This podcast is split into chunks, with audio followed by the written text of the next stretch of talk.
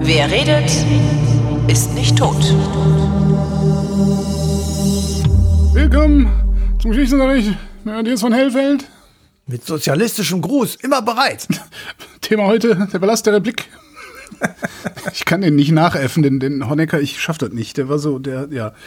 Der Palast der Republik. Ähm, ein Gebäude, das der einst in Berlin Mitte stand und das weichen musste, um ein revanchistisches Disneyland-Projekt, ähm, Platz für ein revanchistisches Disneyland-Projekt zu machen, nämlich das Stadtschloss, das jetzt wieder in Berlin steht und die Steinwüste da bereichert.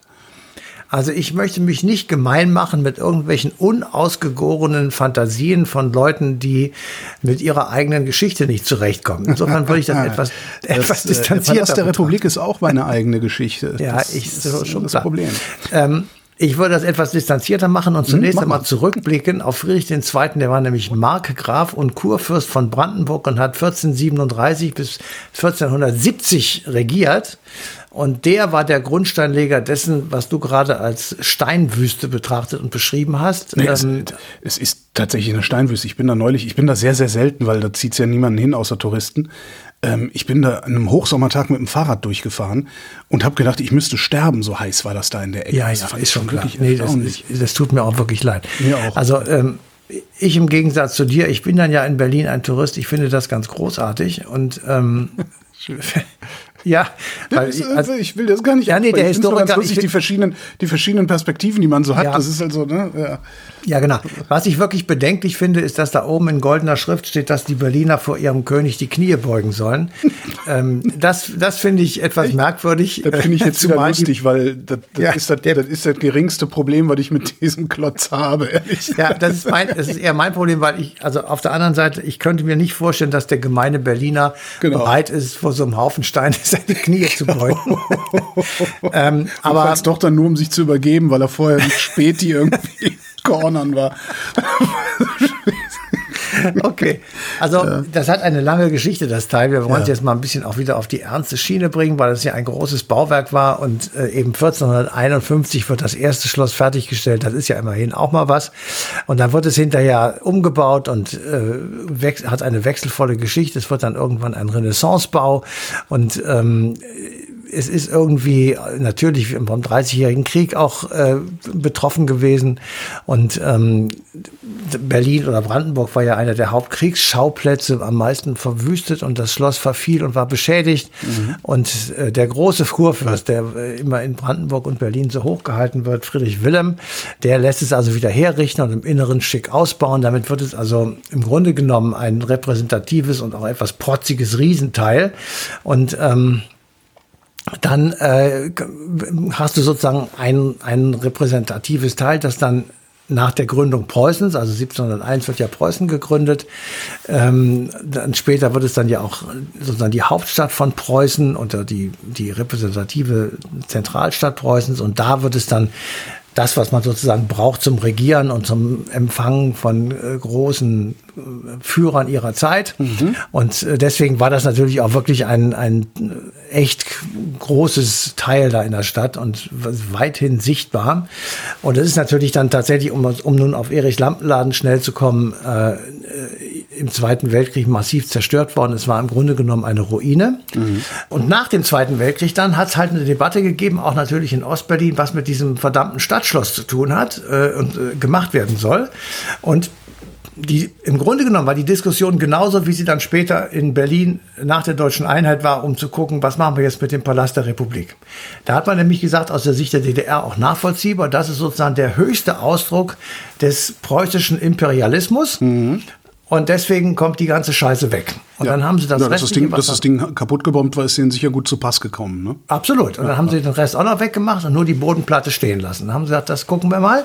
Und haben das Ganze begrünt und mitten in Berlin oder in Ostberlin, muss man dann ja noch sagen, einen riesigen, großen, freien Platz gehabt. Ähm, wo jeder kapitalistische Immobilienhai sagen würde, seid ihr ähnlich bekloppt, das ist ja die tollste Stelle, wo man überhaupt wunderbare Immobilien bauen kann und lass uns das sofort machen.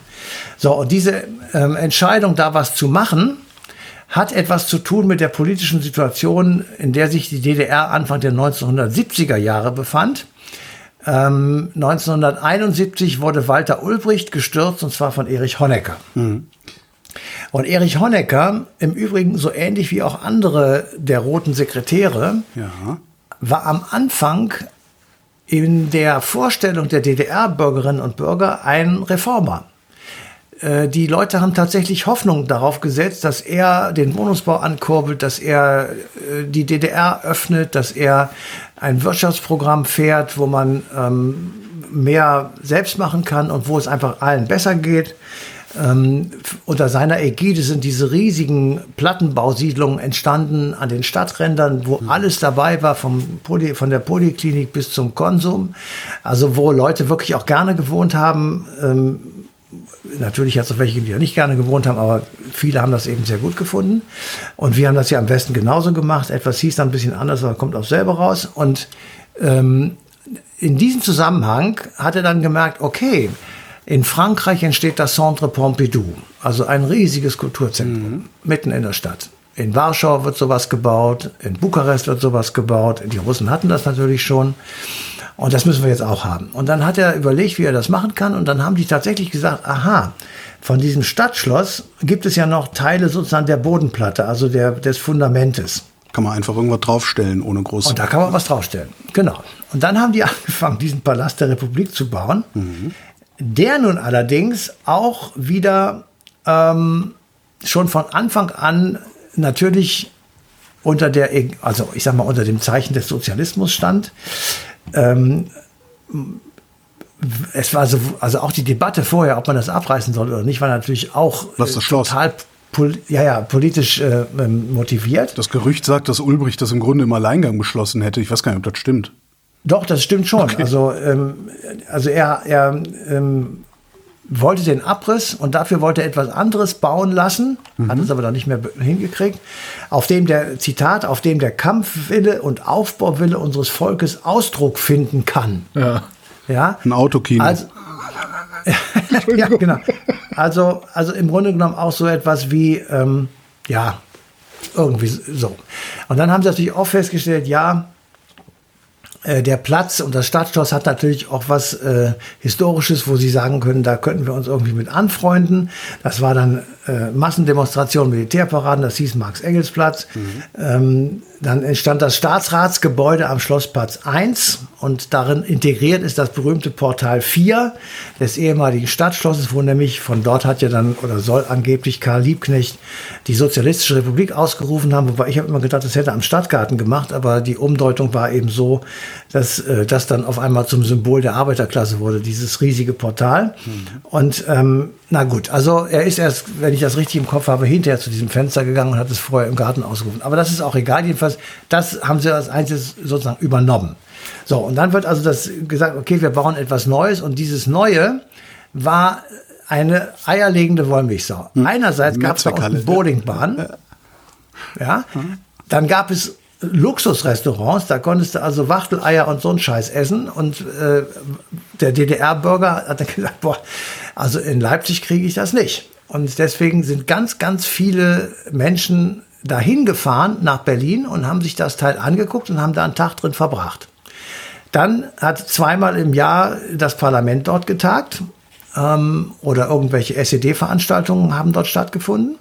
Dann gab es dort Showaufzeichnungen, also mhm. ein Kessel bunt, das ist aus dem Palast der Republik gezeigt worden oder aufgezeichnet worden. Ähm, also die Spielshow, die es da überhaupt gab in der DDR, oder Singshow, die es da überhaupt gab in der DDR. Und es hat halt diese massenhaften Auftritte gegeben, Lindenberg, Belafonte, mhm.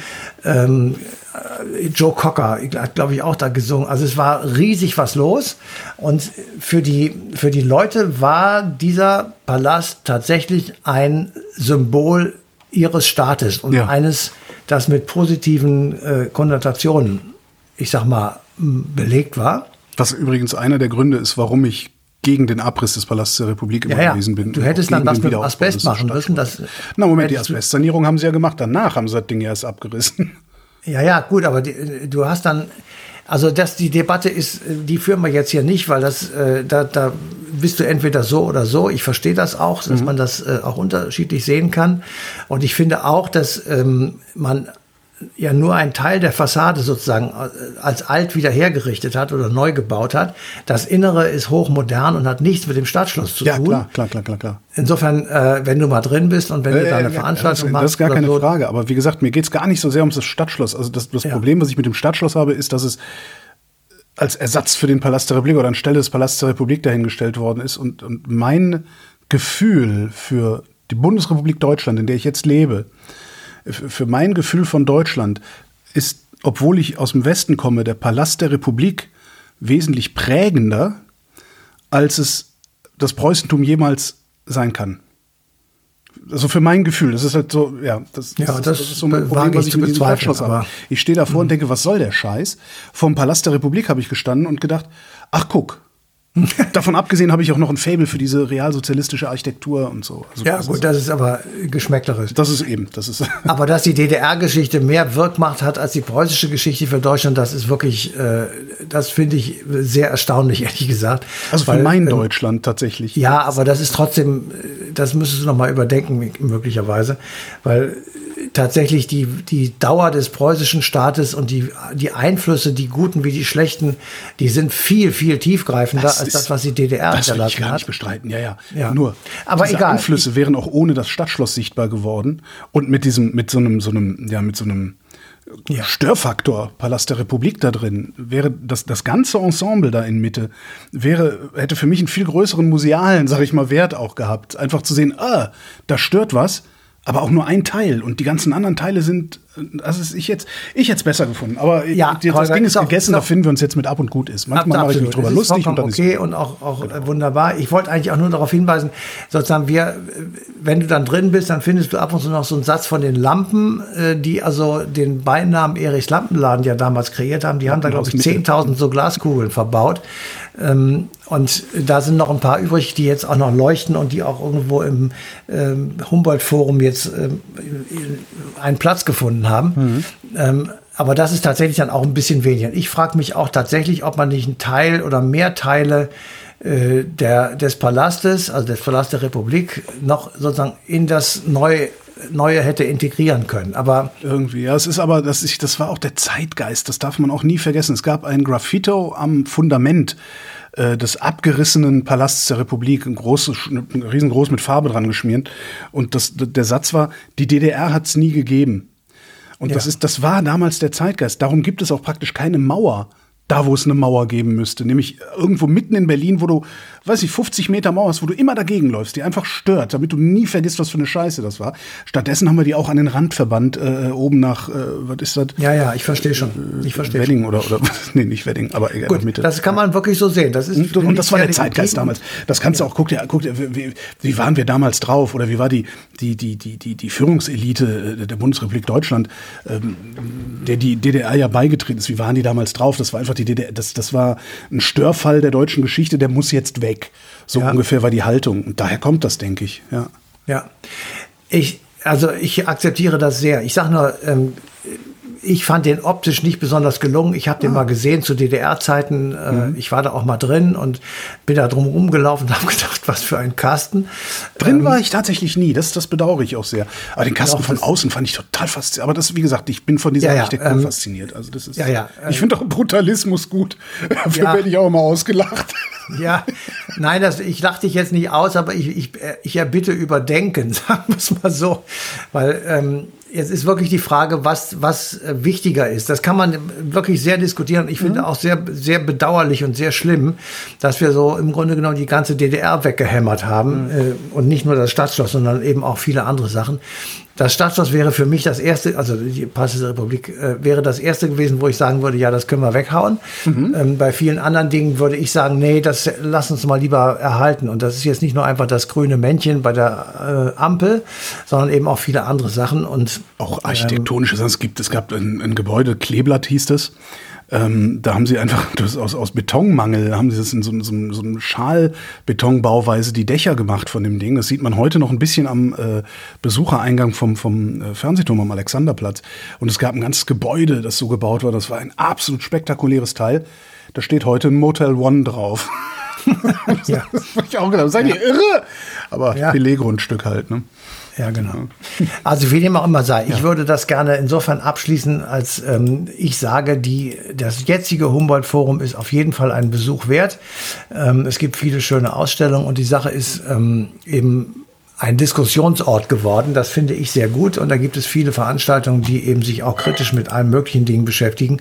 Und Nur nicht mit dem Stadtschloss selbst. Ne? Das ist auch nochmal interessant. Da gibt es ja auch, also dieser, dieser Förderverein Stadtschloss, da, da, da gab es ja dann auch irgendwie, während das Ding gebaut und projektiert war und Geld gesammelt wurde, gab es ja auch unzählige Vorwürfe, dass da irgendwie deutsch-nationale Rechtsextreme ähm, wirklich ihre Finger zu tief mit drin gehabt hätten und so.